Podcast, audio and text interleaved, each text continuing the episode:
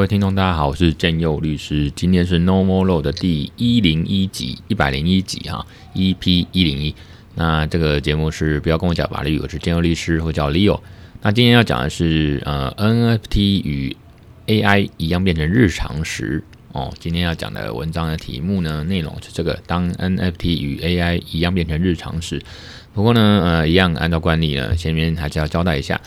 呃，上周停更嘛，上次的节目是上上周了吧？所以，嗯、因为什么要停更呢？因为上周大家到这个连假，那跑去高雄玩，那当然就玩得很开心。那当然回来之后就生了病，那，就是肠胃型感冒嘛，哈，发烧、拉肚子这样子。然后，呃，甚至就是身体那时候一两天很虚，也没有去跳舞练舞这样子。那后来隔天马上紧接着呢，哦，又是这个区块链法律论坛。哦，二零一二零二三年的这个，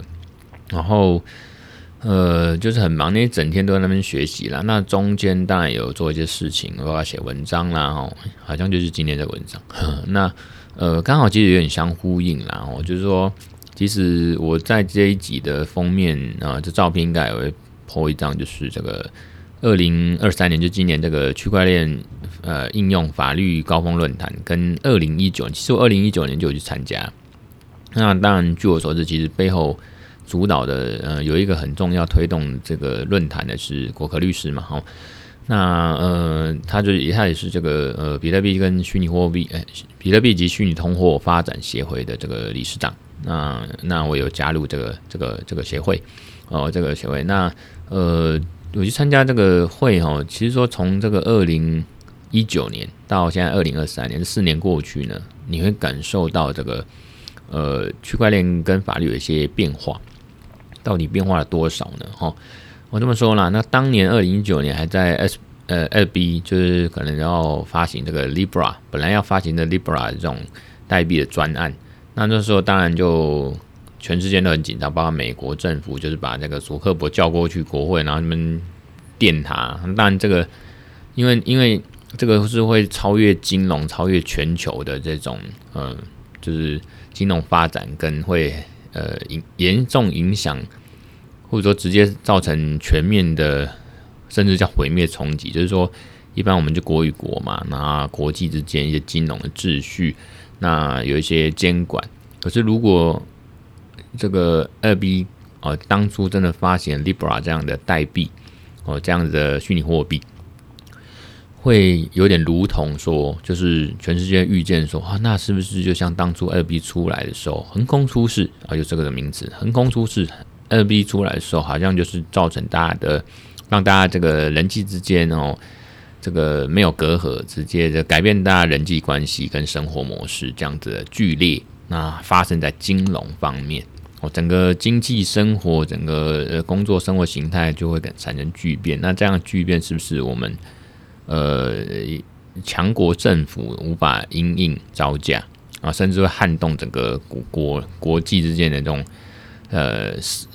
强盛或衰落这样。所以那时候当然就祖克伯他们二 B 这个 Libra 代币的专案就被砍掉。那么后续他有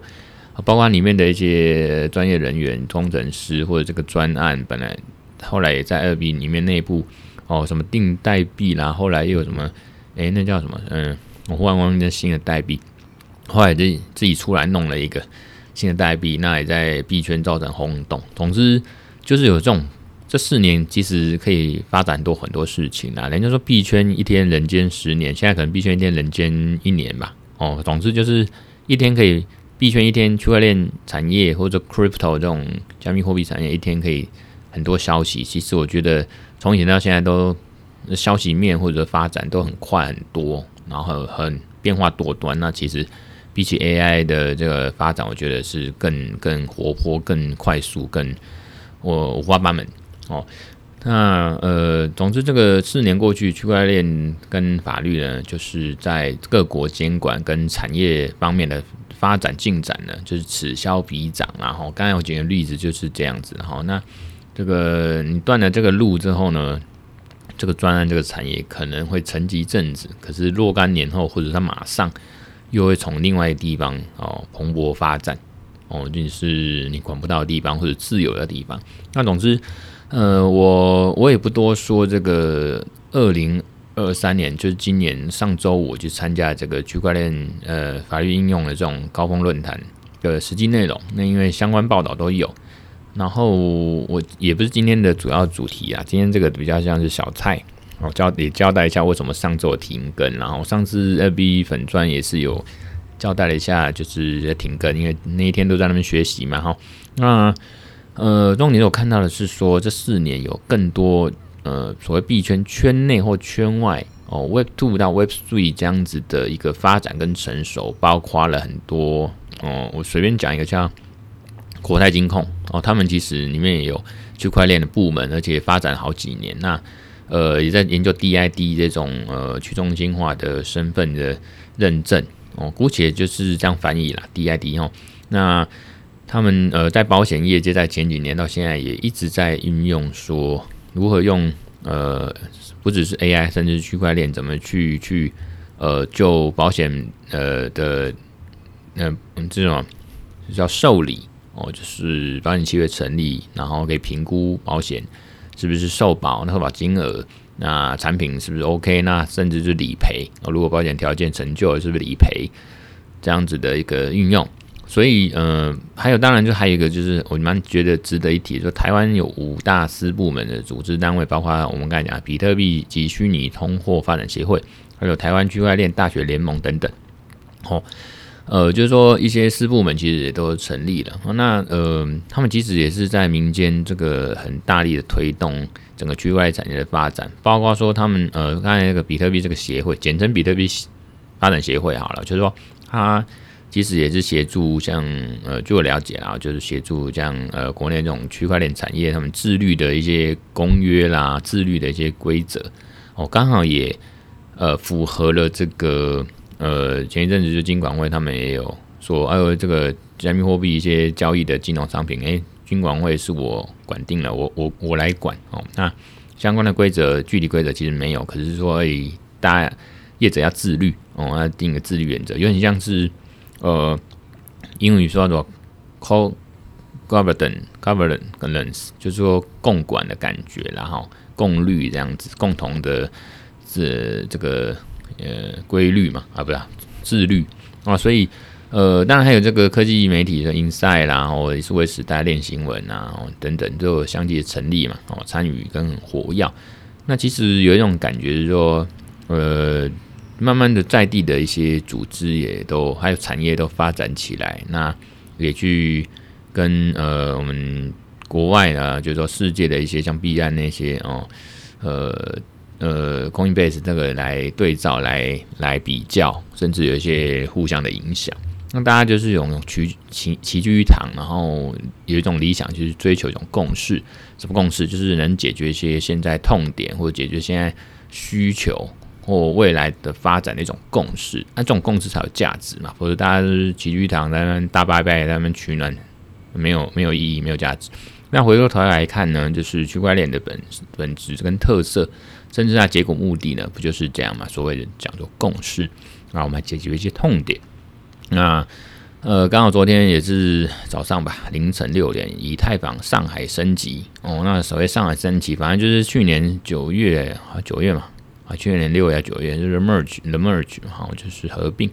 那今天上海升级，就是以太坊它是一个以太链，然后就有以太坊基金会等一些呃这个呃产业的或者一些这个呃推动的哦，他们就是一起把这个所谓世界电脑网络，好，你把这个以太链想象成一个世界电脑网络哦，一个永恒的网络架构在那边，那。有点像软体升级哈，像我们一般啊，iPhone 里面就有这个 iOS 哦，那个系统升级。那以太坊它是一个有点像世界网络电脑的感觉的，所以它还是在升级。那具体的内容升级什么，反正它变得更好就是。那这个呃，自称币圈小白如果、区块链小白的我呢，我也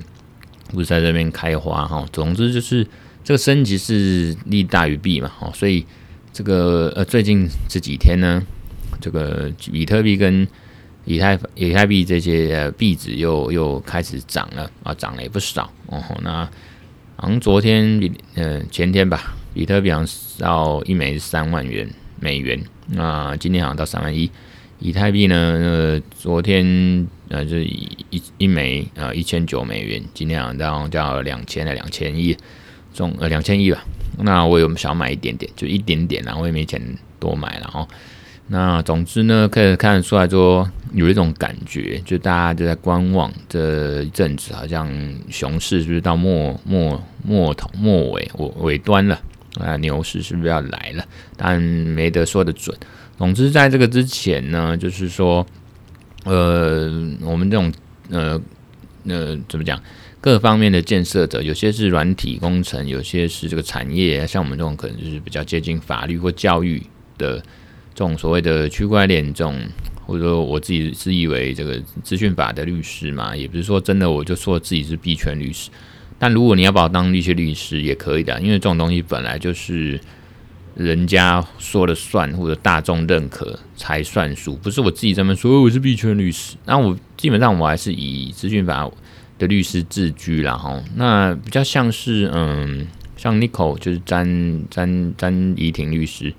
和詹婷就是前那个 NC 主委啊，那个詹律师 Nico，他哦哦，他基本上就是资讯法的那种律师，所以他也不会说自己是币圈律师。大概我会是往他那个方向去看齐这样子，或自我定位。但人家的高度跟这个学经历是很强，我这个不能比，只是还是一种呃方向嘛。那总之呢，我们这些建设者呢，就是持续的低头耕耘哦，包括他耕耘。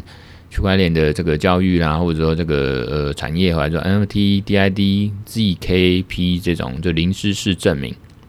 哦的这个基础建设，那大家继续 hold 住嘛。这个 hold 不只是说 hold 呃在这个产业待着去努力，那有一种就是自己也持有这些呃代币这样 hold 着哦，那就是继续投资或者是持有，然后那大家就 hold 住哦，大家坚持住哦，努力。那直到这个柳暗花明那一天，那个道啊，那谐音就 DAO 也是道哦，道的发展也是这个呃暗潮汹涌，这个风起云涌啊。不管它法治还是说实际上，呃，世界各地包括台湾的这个道 DAO 这种去中心化自治组织的一个一个发展哦，其实它就如同这个 Web Three 啦，呃，元宇宙就没有一定的定义，都还在发展中啊。这就是它好玩的地方，就是很。很西部拓荒，很早期，那很有可能充满想象，也充满这个暗潮汹涌或者说风险。然后，尤其是像法律的话，没说得准。当然，我们就是说法律要确定哦，法律明确性原则。它不确定的东西，或者根本都甚至是人家认为八字都还没撇。当然，很多法律人呢觉得都还没成熟，那你去讲什么元宇宙法律，从它小就是噱头哦。那我觉得不尽然了哦，所以之前我也是写了一些什么 Web Three 或者元宇宙的法律，那呃文章标题甚至就是这样下，可是我觉得还是有它意义啦哦。那我觉得不只是跟风啦，我这个人不喜欢跟风啊。之前去年还前年，且去年年初就是被邀约写那个元宇宙法律嘛，那当然当然还主要还是在写一些 NFT 的东西，可是主要是说我们还是要努力的去耕耘哦，就像呃。这个 AI 它研发也是数十年哦哦，在这个最近在研究它看它书相关的历史，人家至少有五十年以上的研发的历史，终于最近开发结果了嘛，大家都在玩 AI 嘛，应该说甚至是玩 GPT 哦，就是聊天机器人那样子哦。那之前都有讲过，也不多说。总之就是说，我觉得在所谓的 Web3 或者是元宇宙或者说 NFT 这些东西，未来呃。在不久的将来吧，哦，期许是这样。那不久将来也是会开花结果，然后至少牛市总是会来嘛，哦，大概是这样。就像疫情哦，总是会过去嘛，那牛市总是会来嘛。那个牛市当然就是一种比较是经济的方面的一种诠释啦。那我觉得牛市对我来讲，不只是经济，不只是投资，不只是整个产业发展什么的，我觉得甚至是整个呃，我们刚讲 M T 啦这些。呃，不是只有投资或数位艺术，是真的基础的实际运用哦，就是可以再运用在，就买个这个机票、门票或投票什么的，都可以用 NFT 这样的技术哦。那现在很多商品，包括星巴克最近也是从以前到现在，最近也有推出 NFT 的一些商品跟呃商业应用，我觉得这个是很好。那今天也会讲相关的东西。那最后呃，应该在这边还是再次谢谢果壳，然后呃赠予我这个这个票哦，然后让我参加二零二三年这个区块链应用的法律高峰论坛。那这期许明年我们可以再在一起在这个二零二四年的这个区块链应用法律论坛高峰论坛呢，可以再次相见、学习、交流。那今天呃，我们的这个前菜就讲到这边啦。那上周就这样，所以今天赶快来更新一下。那今天呢，呃，我们今天要讲的就是，就是呼应刚才的啊，就是说，当如果当 NFT 跟 A 现在的 AI 一样，变成很嗯 popular、很受欢迎、很日常、很呃成熟应用的时候，因为之前有说过嘛，哎、之前是文章文章写，就是现在就说不成熟的应用会硬生生的叫 AI 啊，Semi-long AI 哦，那是不成熟的应用哦，就是。啊，成熟的 AI 才会叫叫做应用。啊，这句话你了解和同意吗？就是说，像阳光、空气、水、空气哦，这个稀松平常，你不会是每天一直在强调哦，吸空气、吸空气，不会，因为这个就很自然的、很重要的、很基本的啊。没有空，可是没有空空气可以吸，你就死嘛。然后你你可是你已经很习惯、习以为常哦，你不你不会特别强调，因为它就是日常呃的存在。那我觉得 AI 也是啦，我呃几十年前呢就开始有 AI 的研究，那到了呃是前几年才开始有广泛的 AI 的运用，那大家都强调什么？就是 AI 连按摩椅都有 AI 的导入，你看那个你的家的电视广告，还是这个一些又串流的这种插播的广告啊，就是这样哦。那曝光广告就是这样，就是 AI 哦，就按摩椅有 AI。不过这几个月呢，大家都是比较。不会那么怂，说哦，AI AI 已经是会直接叫一些新的名词，GPT 啊，Chat GPT，或 Midjourney 啊，Copilot 啊，哦，Copilot，那这些比较越来越耳熟能详那种各类的啊所谓 AI 的应用程式工具了啊。那 Copilot 呢，譬如说它如果放在这个微软的的这个作业系统 Office 啊，这些 Word，然后就是变成有一个 AI 的这个那个人工智慧的。呃，小帮手哦，小工具啊，那呃助理啊，帮你帮你呃瞬间有效率的完成一些东西，你的生产力就大增嘛哦，效生产效率的提升。所以呢，其实呢，NFT 也会是这样。所以有一天我们怀念 AI 跟 NFT 这些名词，因为当我们听腻这些名词的时候，差不多他们的技术应用也已经小小的融入我们生活，变成我们生活日常的一种工具，无痛而且自然而然地变成那个日常。那在这个这样变动哦的一个年代啊，我们就要预先了解所需要面对的这种重要法律议题。那当年呢，所谓的区块链应用呢，呃，一般所谓这个币圈的这个起源哦，好像大家大家都会说是二零零八年，呃，比特币横空出世那一年，然后那到了二零一三年左右，开始有些区块链产业链的出现，包括一些基础技术开发商哦。Consensus 哦，这怎么念呢、？Con Consensus 哦，那还有应用服务商啊，Coinbase，这个就是交易所嘛。好，那再来就是一些呃币圈这个媒体业者，Coindesk 啊，Coindesk 很有名，就是 前一阵子去年就把 FTS 这个这个踢爆那样子哦，那就爆料了。哦，那呃，当然更不要说二零这个查一下，这个好像文章没有二零。一七年的时候，ICO 嘛，就是一般来讲，IPO 就是我们股票的首次公开发行啊。那那币圈也是这样，ICO 我就首次这个发行代币，然后可以去募资圈钱哦，要有点，其实是这样子搞起来，有一点像证券，有点像股票的感觉。所以呢，那个包括台湾，就后来呃，在几年前哦，就是我刚才讲二零一九年区块链法律论坛的时候，就是有。哦，讨论 STO 这样的证券型的代币哦，那就是代币，就证券代币化啦。你说一个代币，其实它就是在法律上就证券。那台湾也有后来有相关的制度，不是没有人去用，因为真的大家不会承认我是在发行代那个证券发行股票，而且那个等于你要被金融监管，然后很繁琐，甚至还有责任的。所以他们 STO 这种证券代币呢，证券型证券化代币就。就实际上没有人去运用。那总之，二零一九年、二零一七年 ICO，二零一九年，然后之后的 STO 呢，都是这样，哦，都是这样，就是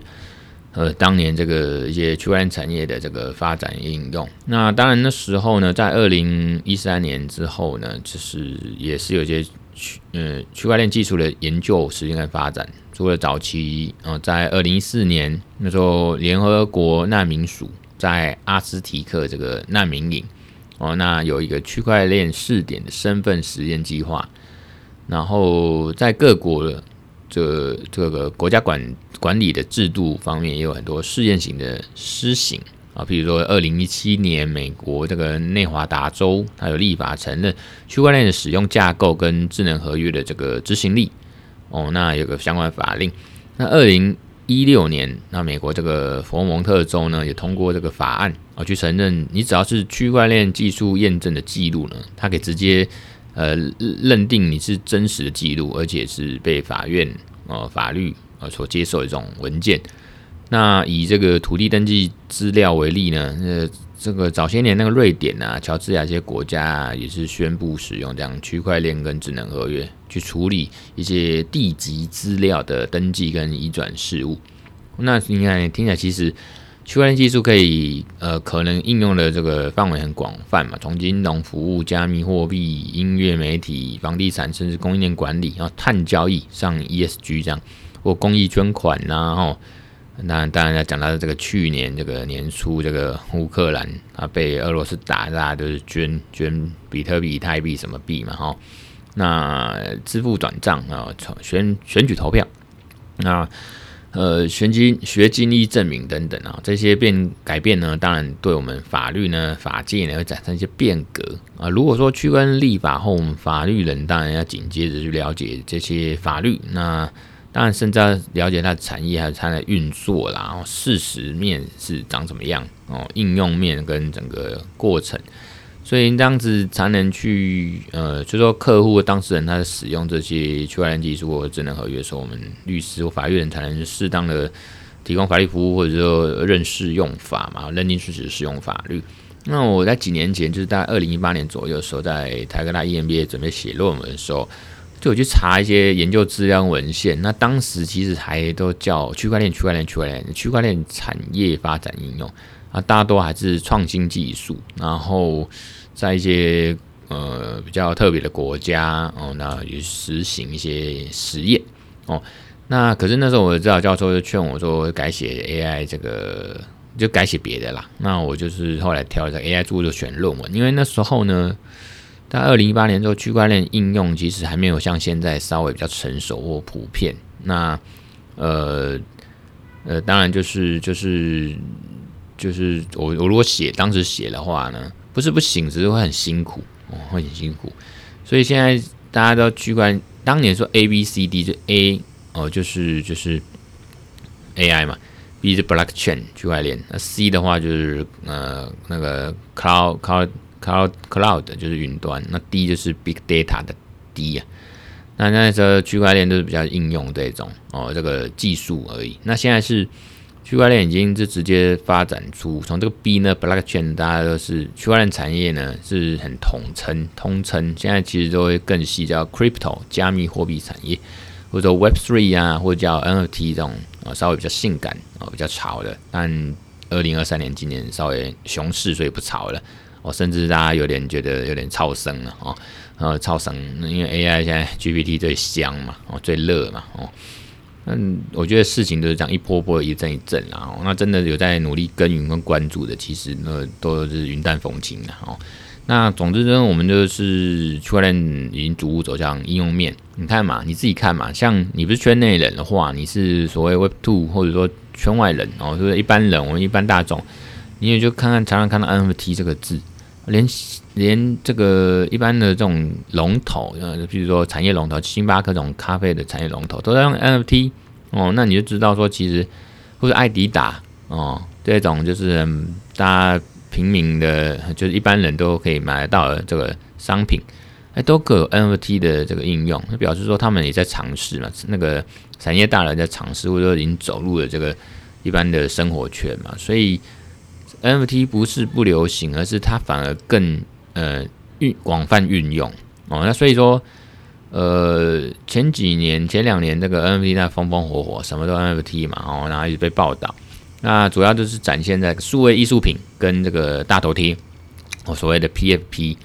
哦，那嗯、这些风潮那很火热，那很像早年以前很久以前 AI 也是被讲的好像理所当然，好像明天就是 AI 统治世界了一样这样子哦，明天你的个工作就被取代一样，呃，那个都会有点危言耸听跟耸动了哦。但现在 AI 就是人家的讨论是不是到了起点？现在 AI 是不是真的来了？那我觉得，嗯、先姑且大胆肯定啦。总之，就是 AI 真的这次是有突破性的发展。这个 GPT 的这个技术哦，那比以前所谓深度学习还要还要更更厉害。简单那个科普一下，就是说深度学习就是。哦，不管是用怎么强化学习，还是这种机器学习，很多种类嘛。好，那基本上我最近在读，它也是这种所谓连接主义，就是把它模拟跟大脑一样啊，去辨识之后，然后会做出反应或辨识。这个是几年前深度学习在做的事情。可是现在更进一步是说，GPT 是 T 哈，它还就是它还有生成式的这个这个变化或者是变形，它会去做出很多反应。举一反三的意思啦，哈，姑且它的精准度，因为有时候它不知道 AI 不知道东西，它还是会胡诌讲的头头是道，那变成说我们人类或者这个这使用者呢，也是要去有能力去辨识哦，或者是去认识等等。总之，可是它的进一步是说，它会生成出东西。总之就是说，AI 现在它的技术发展是它会举一反三，会变化，会生成哦，所以叫做生成式 AI 嘛，哦。然后啊，那总之就是，呃，现在呢，讲回来这个 NFT，NFT 普罗大众现在 NFT 呢，哦，那或许元宇宙区块链觉得好像不是很潮，不迷人了，甚至就是有点这个好像讲了之后，好像佛地魔讲了之后不能说，那觉得很很逊，好像好像落伍的感觉。那实际上 NFT 没有消失，也不会消失，然后。那你从这个区块链发展，从发展到现在 NFT 的应用，其实还是其实还是蓬勃发展，不胜枚举哦。哦，像今年二零二三年三月间的 NFT，它就被美国他们就作为一个司法文书，就 legal notice 这种法律通知的这种送达，他就把这个法律愿文文件铸造成 NFT，就 mint 就铸造，把它弄成 NFT。未来可能在区块链嗯上面链上打诉讼官司哦，这链上开打的意思，也等于说美国联邦法院呢，它认可这个利用的 NFT 送达给匿名骇客哦，在呃司法上产生效力，就空投到那个匿名骇客他链上钱包，因为那个那个加密钱包这种链上钱包其实都是公开透明的地址嘛，一个一连串的代码代号哦乱码这样，所以。呃，虽然你不知道他是谁，可是你总知道这个区块链它就是透明，它就是就是就是呃呃有节点认证，大家就是看那个 token 哦，那那个 ID 这样子，所以它就达到效力。那能不能揪出来，当然就是一回事了。然后，总之就是你总是要有个开头程，开启这个司法程序。因为说，比如说这个所谓元宇宙还是所谓区块链，有时候就是当初大家这法律上很头痛，就说我根本就不知道他是谁嘛。因为它是匿名化嘛，哦，匿名化，可是它是透明化，也就是说它还是有迹可循，所以司法上，包括美国，他们很多都可以去依照一些直接或间接证据去按图索骥，慢慢揪出人。所以之前有一些呃，这个卷款潜逃一些加密货币的这些，不管是诈骗的还是怎么，后来是几几年后来是被美国 FBI 他们抓到了哈。那再举个例哈，就是说，其实在去年二零二二年六月八号，英国法律事务所 Holland and Knight 哦，简称 HNK，Holland Holland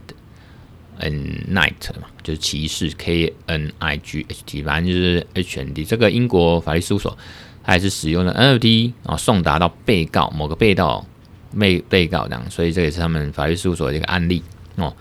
呃，这个换言之，就是说。就算你骇客身份、年纪、联络方式不明，可是，在骇客可以支配的网络范围内啊，包括可以动用的这种呃某个位置的这种加密货币钱包，我们可以使用 NFT，就等于可以进入这个骇客他使用的范围，就像你家的地址一样啊，信箱一样啦，我就投进去就对了。那在法律上就是我送达到了，把送产生在法律上送达的效力。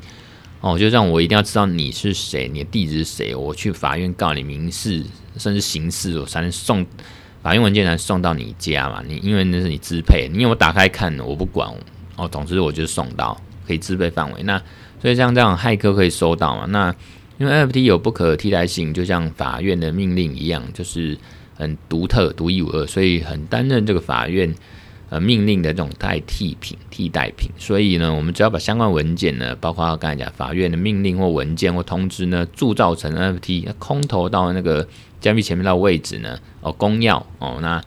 就可以完成这个法律上的这个送达效力了。那当然还有一些例子说，也有把 NFT 当做一种行政管理的手段，包括这个一个房地产新创的公司叫 Homebase，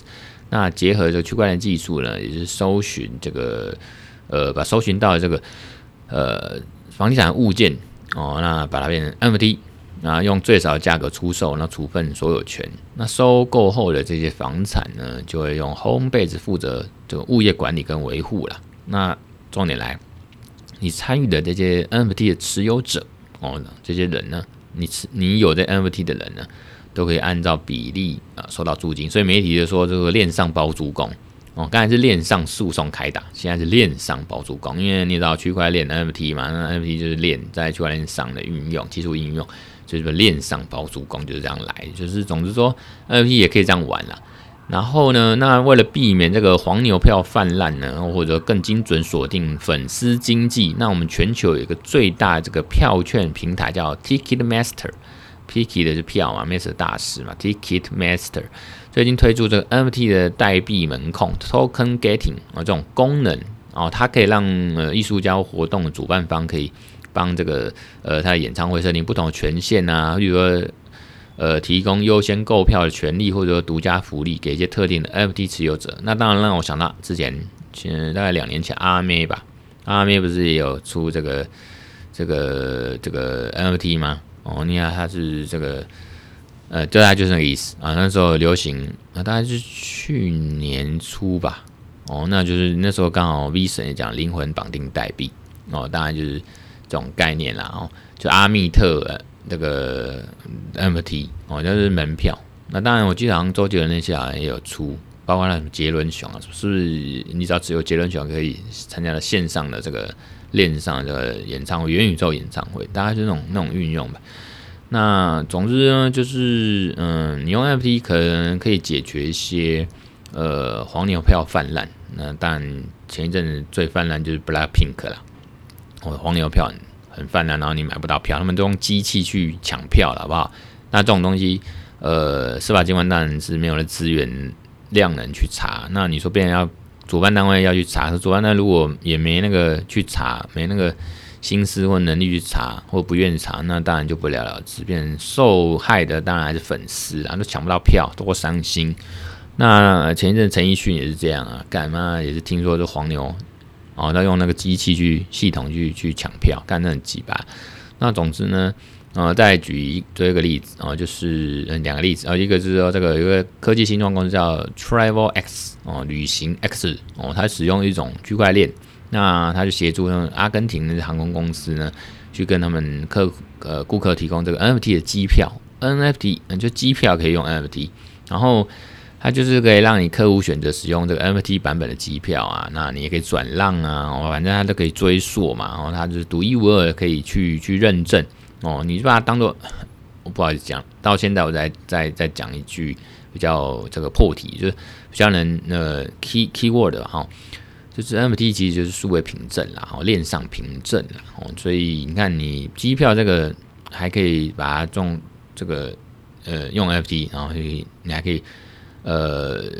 这个公司呢，呃，航空公司也可以运用这个 NFT 机票决定哪个员工呢出差等等等，就是它可以去整合到智能合约去做一些管理，或者说商业活动哦，这种票务、机票这种业务呢，呃，去做一些管理哦，所以这个蛮蛮有趣。那做一个例子，台湾那个三立电视台，它也是利用呃 NFT 让观众去投票，那观众就点选要 PK。那节目有这些选秀嘛、选手嘛、队伍嘛，那 PK 嘛，那啊让观众扫描一些 QR code，大家人人都有手机嘛，就是年轻人哦，那个 QR code 扫一下，那你就可以发送 NFT 到这个支持你支持的队伍的这个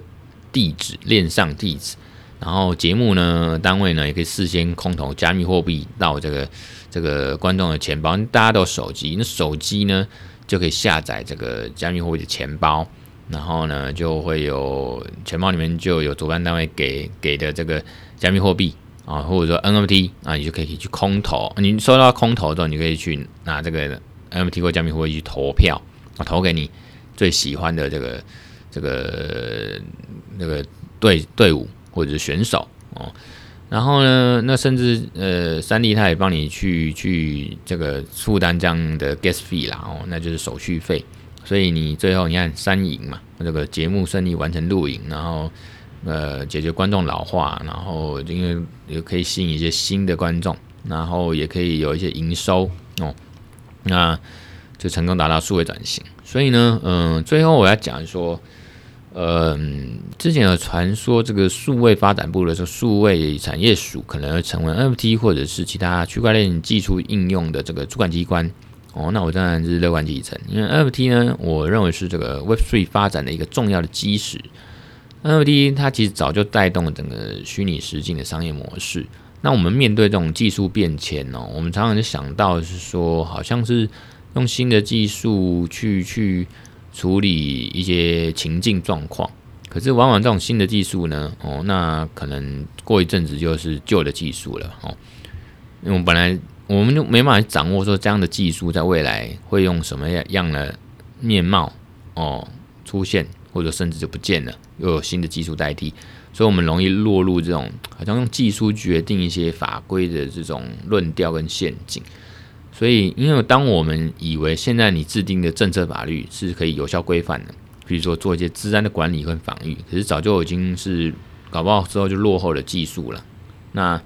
你这样科技就也会带来风险攻击。所以，我们好像也你用技术去想哈，技术的本位思维去想，你不你其实不能预测未来三年、五年、十年到底技术